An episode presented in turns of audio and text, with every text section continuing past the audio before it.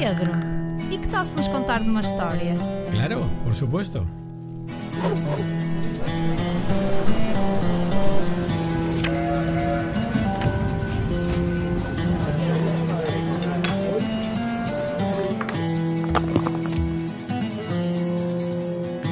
Pedro!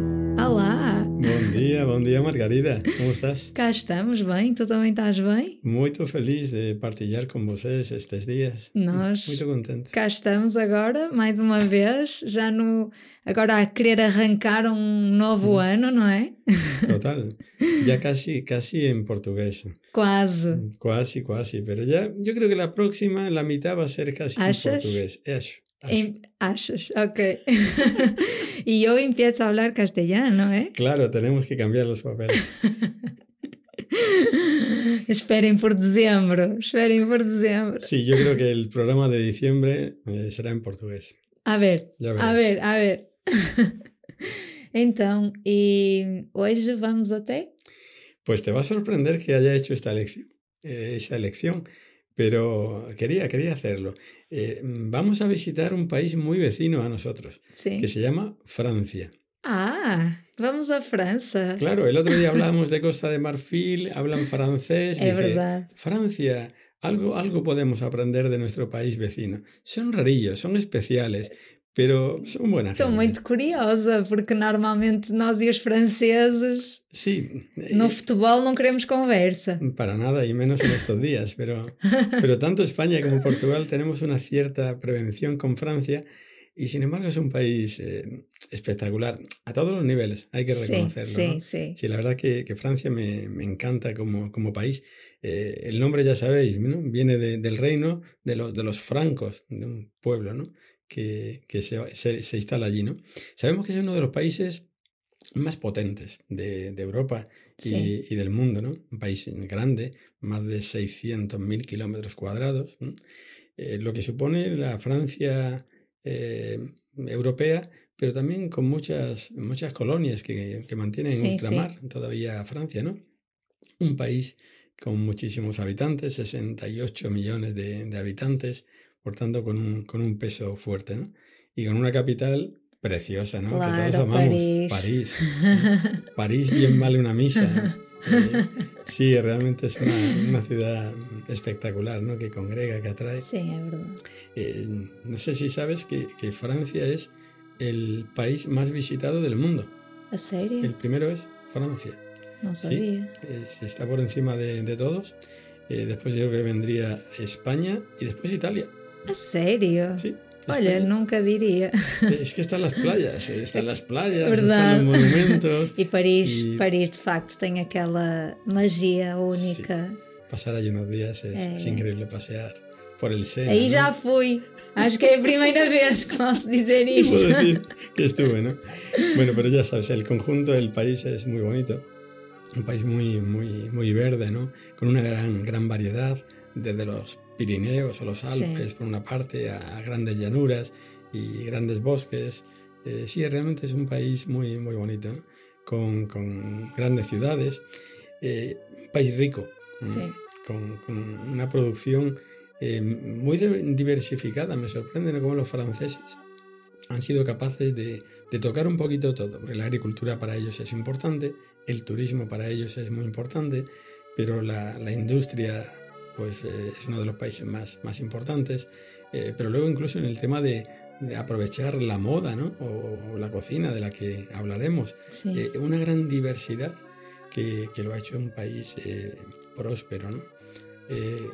Cuando pensaba en el programa anterior, estuve mirando los datos de, de Francia y Costa de Marfil tenía 2.500 eh, Sí. dólares ¿no? per Sí. cápita.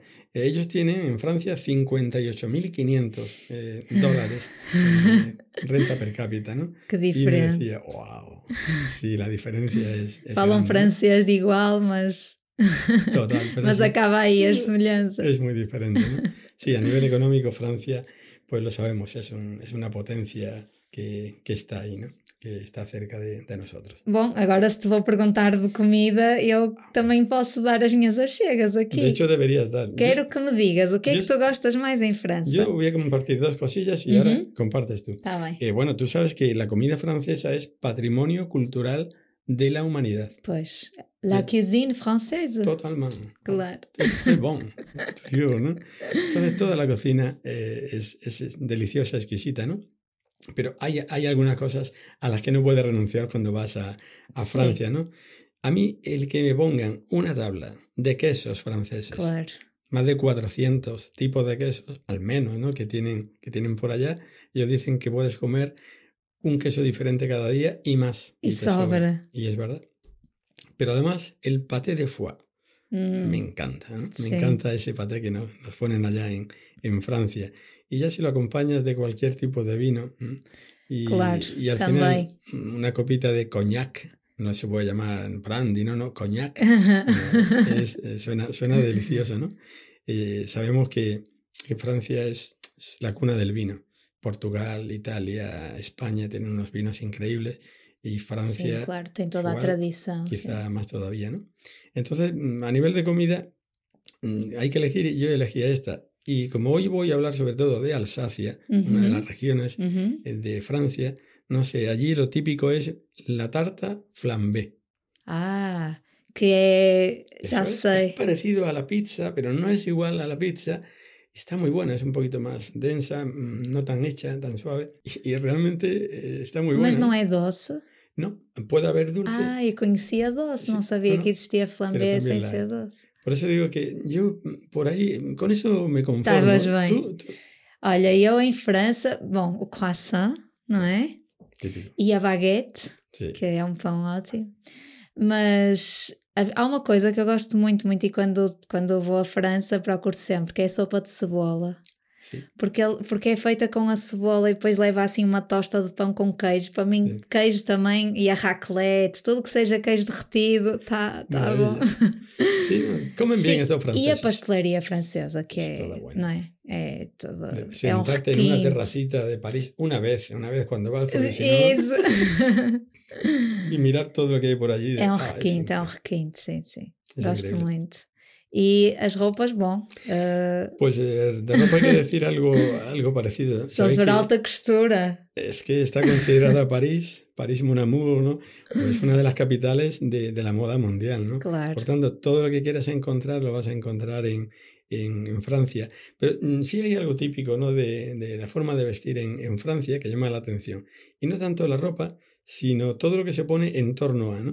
Eh, Yo Uhum. tomaba nota del tema de las bufandas, el tema de los Ah, abrigos, de los exacto. sombreros, las boinas. É, Es que les encanta, es típico os de los detalhes, franceses. claro, eles andam sempre muito bem. É engraçado porque nós normalmente falamos sempre de uns trajes coloridos, Sim. até mais das regiões das aldeias ou dos, dos, dos povoados Sim. e tal. E em Paris temos que falar, em Paris e em França, no geral, não é? falamos da La elegancia. elegância. Y la elegancia é. está en los detalles externos. ¿no? Se Claro, é isso, os acessórios. sombrero, É isso, una é bufanda isso. espectacular, ¿no? Andam sempre Pronto, assim, arranjadinho. Luego es verdad que hay, hay también trajes típicos. Os decía que, que nos vamos a escapar a la, a la Alsacia, ya esa zona eh, oriental más cercana a Alemania, ¿no? E à Suíça também, não é? Eh, sí, Sí, está ali naquela en- zona. En aquel entorno, ¿no?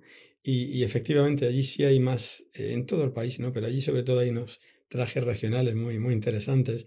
Allí los hombres, cuando van de fiesta, se suelen poner un traje en el que la camisa con botones de oro, pantalón también eh, oscuro, traje, traje negro, pero eh, la chaqueta, ¿no? Pero, pero mm, con esos botones típicos de, de aquella zona, son, son muy clásicos. Y sobre todo cuando los ves ya junto a- al traje de, de la mujer, que es, mm, es mucho más alegre siempre. Claro. Y la mujer viste de, de rojo, ¿no? El traje es rojo, pero incluso se pone una especie de sombrero, una cosa extrañísima, también rojo, ¿no? Y luego lo típico del traje en, por allá es que se ponen como eh, el vestido lleva delante, ¿cómo te diría yo? Una lengüeta ahí de, de, de otro color. Sim. eh, sí, eh, muy, muy bonito, ya, ya lo veréis ahí en las Sí, sí, fotografías sí, que os sí, sí. presento, ¿no? Pero muy, muy clasicón de, de, de, de los siglos XVI, XVII, ¿no? Pero son los trajes típicos regionales. Que vestem só ocasiões muito ocasiões, específicas, não é? Así Claro. que Sim, música la francesa. música, ay, son los románticos estos, estos chicos de la, de, de la Francia, ¿no? Te va a sorprender lo que te voy a decir porque tú eres una, una enamorada de la música, ¿no? Y tengo que decirte que lo más original de la música francesa es el gregoriano. Y esto, Sim, claro, pues eh, sí, nació allí. Nació allí, no tenía ese nombre. Entonces, sí, era la música gálica Sim. De la que nace el gregoriano. Después el Papa Gregorio eh, consigue estabilizarla, pero eh, es típica en, Francia la música el gregoriano y es para ellos eh, fundamental, ¿no? Claro, nós não associamos, mas faz sentido, sim. Muy interesante. Luego es verdad que, que allá se utiliza muchísimo la, la, la gaita, es, es un instrumento muy, muy utilizado en, en Francia. Y, y luego la chanson, chanson francés, Ajá. es, es lo típico, ¿no? E aquele acordeãozinho, Total, ¿no? aquele que, te, sonzinho. que te metes por allá en Moulin Rouge o donde quieras. ¿sí? É, Y, e te ouves aparece. pelas ruas esses, esse som. Sí, son, son franceses. É. Eh, E quem é que trazes? Que, que nome tens para, para nos trazer hoje? Qué bueno, pues eh, siempre traigo un- uno que tiene que ver con nuestra vida, ¿no? Sim, Como sim, creyentes, sim, ¿no? Y por eso sí te quiero dar alguna nota de, de la religión en Francia, porque precisamente he querido compartir con todos vosotros eh, la situación que están viviendo países como Francia, eh, que están bastante descristianizados, ¿no? Eh, Francia ha sido un país católico como el que más. Sim, De hecho, las grandes luchas ante el Vaticano, ante el papado, eran Sí, sí, los sí. franceses, los españoles y alguna vez entraba alguno más. claro. Pero éramos, éramos ahí nosotros, ¿no? Un país eh, profundamente cristiano. Pero a partir de la Revolución Francesa la situación cambió eh, radicalmente en Francia, ¿no? Y se pasó a un secularismo eh, fortísimo. El Estado deja de ser confesional y se convierte en un país laico, ¿no? Y no se ha fomentado mm, para nada todo lo que tiene que ver con, con la religión. Eh, ¿Cuál es la situación actual en, en Francia? Bueno, todavía, eh, sorpréndete, hace dos años el 47% eh, se declaran católicos. O sea que el número todavía es bastante elevado, ¿no? Mm. Eh, luego eh, hay un grupo de ortodoxos y tal, pero sobre todo son católicos. No hay apenas protestantes, como sí hay en los demás países de, de Europa. Hay un 40% de la población que se declara atea o, o no creyente. É muito. É muito. É que normalmente nós vemos e divide-se entre diferentes religiões. Agora 40% é que ya muito. se declaran eh, públicamente agnósticos, no creyentes. Y luego, eh, una situación que está ahí, que a veces resulta preocupante, es cómo va aumentando la religión eh, musulmana. ¿no? Sim. Eh, la inmigración es muy fuerte allí, mientras los franceses de siempre tienen un hijo con tres, me parece, eh, la población musulmana eh, pues son, creo que es en torno a cinco, cinco hijos y medio por familia, ¿no? Entonces se calcula que en el año 2050 más de la mitad de la población en Francia ya será, será musulmana. Por tanto, esta es la realidad. Pero volviendo a nosotros, ¿no? a la Iglesia Católica, a pesar de que más del 40% se declaran católicos, solamente el 5% de la, de la población eh, participa en las celebraciones, ¿no? en la celebración dominical. O sea que el número es, es, es bajo. Eh, en concreto, en la zona de Alsacia, Alsacia es interesante porque es una zona que pertenece a Francia, pero ha ido cambiando. Sobre todo pertenecía al Imperio Alemán, Sim. después pasó por la Segunda Guerra Mundial a, a Francia y ahí se habla, se habla el alsaciano. ¿no? O que calhar. El alsaciano que es, es muy parecido, es un dialecto del alemán. Todo el mundo habla francés, pero entre ellos hablan eh, alsaciano. Pero sorprendentemente es un pueblo mucho más eh, practicante y más católico. Allí más del 70% de la población Na zona de. Alsacia se Ajá. considera eh, católico porque había, había, tienen un concordato diferente al de Francia con, con el Vaticano. Es, es sorprendente, ¿no? Y, y además llama la atención que allí sí hay libertad religiosa, ¿no? Fuerte. y había grandes comunidades judías. ¿Por qué? Porque no afectaba las leyes de Francia, afectaba el concordato que tenían directamente con el Vaticano. Es verdad que con la Segunda Guerra Mundial muchas desaparecieron, pues porque muchas comunidades judías completas fueron llevados a, a campos Sí. de concentración. Bueno, eh, la proporción de la práctica religiosa en Alsacia es un poquito mayor, se acerca al 10%, que es relativamente eh, alta, buena, ¿no? Vale, pues teniendo esto un poquito como base, el personaje Claro. que os traigo eh, es un redentorista peruano, se llama el padre Dalmer. Ajá. Dalmer. E eu Eh. Conoce. Muy buena persona. Muy buena persona. Me encanta de este hombre. eh, bueno, lo misionero que es. Él que viene de lejos, a una situación eh, muy complicada, porque la gente está alejada de la iglesia, porque no quieren demasiado, eh, demasiado contacto, ¿no? El que va cumple y vuelve a casa y se acabó. Y bueno, este hombre que de alguna manera representa a otros cohermanos que están con él, eh, él cree en la misión y cree en Jesucristo y se ha empeñado, ¿no? día a día en acercarse a la gente, en hacer una iglesia mucho más participativa, eh, en hacer que los jóvenes eh, vayan y se hagan presentes en los encuentros. Sim. Ahí está, Mm. convencido de que tenemos una buena noticia que, que dar en Europa y, y en la Francia secular, ¿eh? secularista sobre todo. Y bueno, mm, me encanta, ¿no? Y además es que cuando tiene algo, inmediatamente me llama, Pedro, estoy pensando esto, ¿es una locura o está bien? Yo le digo, no, está bien, pues entonces cuento contigo, vas a venir a ayudarme. Exato. Bueno, pues de verdad que... Sim, porque ele vem hombre- do Peru, nós também já por lá andámos, não é? Claro. E é uma realidade completamente diferente. Nós, de facto, em França estamos a ver uma realidade diferente de todos os lugares que vimos até agora. Totalmente. Y por eso quería que nos fijemos que muy cerca de Sim. existe una realidad que está ahí, ¿no? Que no es ni buena ni mala. Sim, e, e aí. nós não estamos assim tão. Nós, se calhar, estamos a caminhar mais para ela do que estamos a caminhar para, para o que já Total. andámos a ver, porque é esta a indiferença religiosa, não é? Está, De- está cada vez mais, é cada vez mais expressiva. De hecho, te voy a contar, te voy a contar pues un poquito de las historias que, que a ti te gustan, ¿no? Gosto de dar histórias. Sí, y esto ha sido además muy, muy reciente, ¿no? Ya estando aquí en Portugal, sim, recuerdas que el padre Dalmer sim. pues me, me invitó a participar en una misión. Y entonces, bueno, quería destacar tres notas, ¿no? Que nos pueden ayudar a nosotros también de la experiencia francesa. Eh, la primera es la apertura de la Iglesia de Francia, al menos entre nosotros redentoristas, a que cohermanos de otros continentes vengan a anunciar el Evangelio a nuestra tierra, Sim, que no es fácil, y menos para un francés. Los franceses son puristas. é verdade. Ellos están preparados, conocen a su gente y que venga un africano de Burkina Faso o que venga un peruano ¿no? o que venga un vietnamita. Al principio cuesta y choca y les costó. Eh, y sin embargo, yo creo que la experiencia nos ha venido a, a dar la razón. ¿no? Ahora en Francia, pues tenemos unos 15 redentoristas de fuera. Desde hace 10 años, un poco más, el general me encargó de coordinar esta, este trabajo de los que llegaban de fuera. Y ya en aquel momento nos planificamos qué queremos, qué presencia redentorista queremos en Francia. Y empezamos a soñar, ¿no?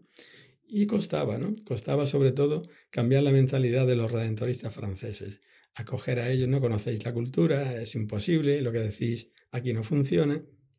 Pero el hecho es que ahora hay 15 redentoristas de fuera y que son los que llevan toda la pastoral redentorista en Francia. Então, espera, deixa-me só. eh, estes 15, ao longo destes 10 anos, formaram-se estes 15, não é? E, os, e redentoristas franceses mesmo? No acababan de verlo. Pues ¿por qué? Porque estaban eh, viendo la situación. Eh, ya no teníamos ninguna presencia misionera. Teníamos Claro. comunidades donde los cohermanos vivían, ¿no? Pero no había presencia misionera Sí. hacia afuera, ¿no? Entonces, por eso se solicitó ayuda a estos E países. foi um projeto, foi uma visão, dizer vamos Total. pedir gente de sítios diferentes para tentar fazer aqui alguma coisa diferente. Totalmente. Entonces, durante estos, ya llevan unos 15 años los primeros, ¿no? Que llegaron de Perú, después llegaron de Burkina Faso y por último de Vietnam. Y bueno, con el proyecto que se ha ido haciendo, ellos han ido asumiendo la pastoral, creando nuevas presencias, unas parroquias en la periferia de París, parroquia en Valencia, en el sur, Valencia de. Francia, eh, un grupo de parroquias en Wittenberg y el santuario de Trois de las tres espigas, ¿no? Y ahora mismo tenemos una presencia pastoral que han hecho posible los misioneros que vienen de fuera. Y que nos recuerda que en Europa, pues es una opción. O sea, nosotros hemos sido misioneros por todo el mundo. Claro. Y Portugal y España entienden de esto muchísimo. ¿no? Claro, claro. Y ahora, pues tenemos que estar preparados a que con hermanos de fuera vengan a anunciar el Evangelio. Y no porque cambie el color de la cara o porque no hablemos bien el francés, no podemos anunciar el Evangelio, ¿no? Por tanto, una nota que, que tenemos aí al ladito. Até com essa frescura que trazem dest, destas realidades que nós já temos tateado aqui nestas nossas conversas. Claro, ¿no? yo de hecho recuerdo algún cohermano que me decía, eh, si es que los franceses no van a entender lo que hacéis. Y resulta que a los franceses les encanta, ¿no? pues. les encanta que alguien se acerque, que le preguntes, que lo invites, claro. que te invite a su casa. Sí, totalmente. Capacidad sí. de cambio. Una, una segunda nota eh, ha sido la, la experiencia de, de, la misión eh, en Otrot, uh -huh. Otrot, allí en, en, la Alsacia, ¿no? Eh, ha, sido, ha sido original. Allí son muy respetuosos y eso de salir a anunciar el Evangelio como que no. El que quiera, que venga a la iglesia y ya está, ¿no? Y el padre Dalmer llevaba tiempo pensando, tenemos que hacer una misión redentorista. Y misión redentorista significa que vamos a buscar a, a, la gente, vamos a dialogar con la gente. Bueno, comenzamos a hacer el proyecto y la primera parte eh, la hemos puesto en marcha en febrero. Uh -huh. Yo me fui para allá, ¿no? A final de febrero y comienzo de marzo. Eh, estuve con ellos, ¿no? Y bueno, la experiencia ha sido, ha sido increíble, muy difícil, muy dura, ¿no? ¿Por qué? Porque decidimos en esta primera etapa ir a visitar casa por casa a todos los habitantes de Otrot. Eu acho isso bueno, corajoso. Primero, nevando. Un frío. Hace tiempo que yo no pasaba tanto frío. Nos dividimos de dos en dos durante seis días a visitar casa por casa. Y una experiencia, digo dura, muy difícil, ¿no? ¿Por qué? Porque eh, tomé nota de la realidad eh, que está viviendo Francia. Yo creo que el 70% de, de las personas, eh, cuando tú saludabas, buenos días, soy misionero de la Iglesia Católica, no quiero saber nada de la Iglesia Católica ni de nada.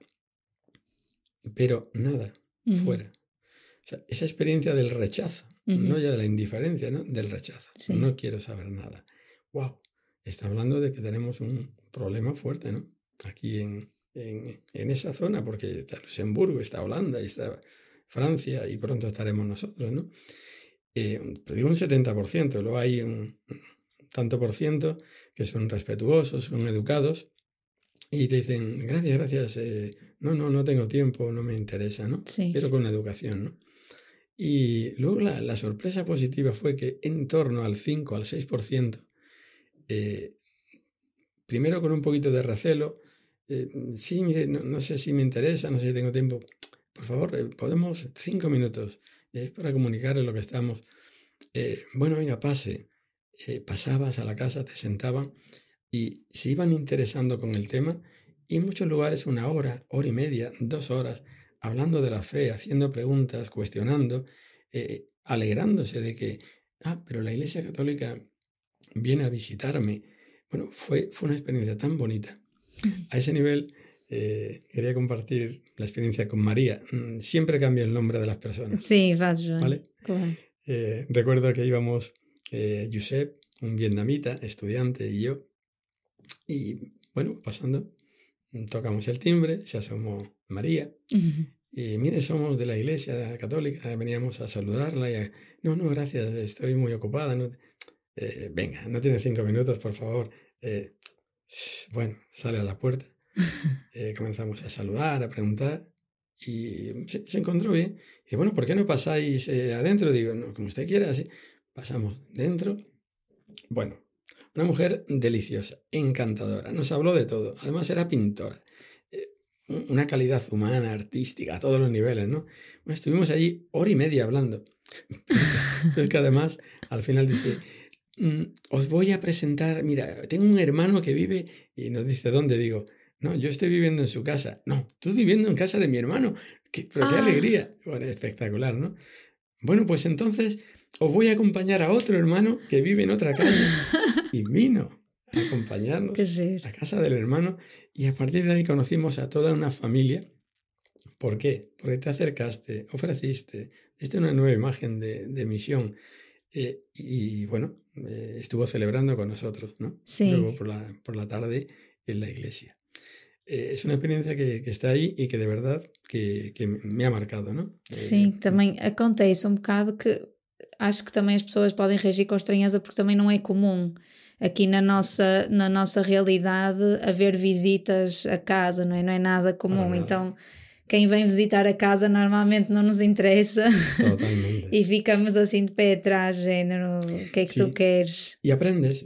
Yo, de hecho, al evaluar la misión, le decía a los compañeros: Mira, una mujer ha sido capaz de abrirnos otras tres casas. Sí. Es decir, qué importante cuando conocemos a la gente de nuestra comunidad y ella no tiene miedo ni vergüenza, ¿no? ve que esto es bonito, que es importante. Sí, sí. Quiero que lo sepa también mi hermano, quiero que. É e te abren puertas é? e te van. E tu estás com uma pessoa e essa pessoa é que começa a chamar a outros e a outros e é por aí depois que vai. Por tanto, el, el diálogo personal, el tú a tú, tiene que ser una forma de evangelización cada vez más fuerte dentro de la iglesia, ¿no?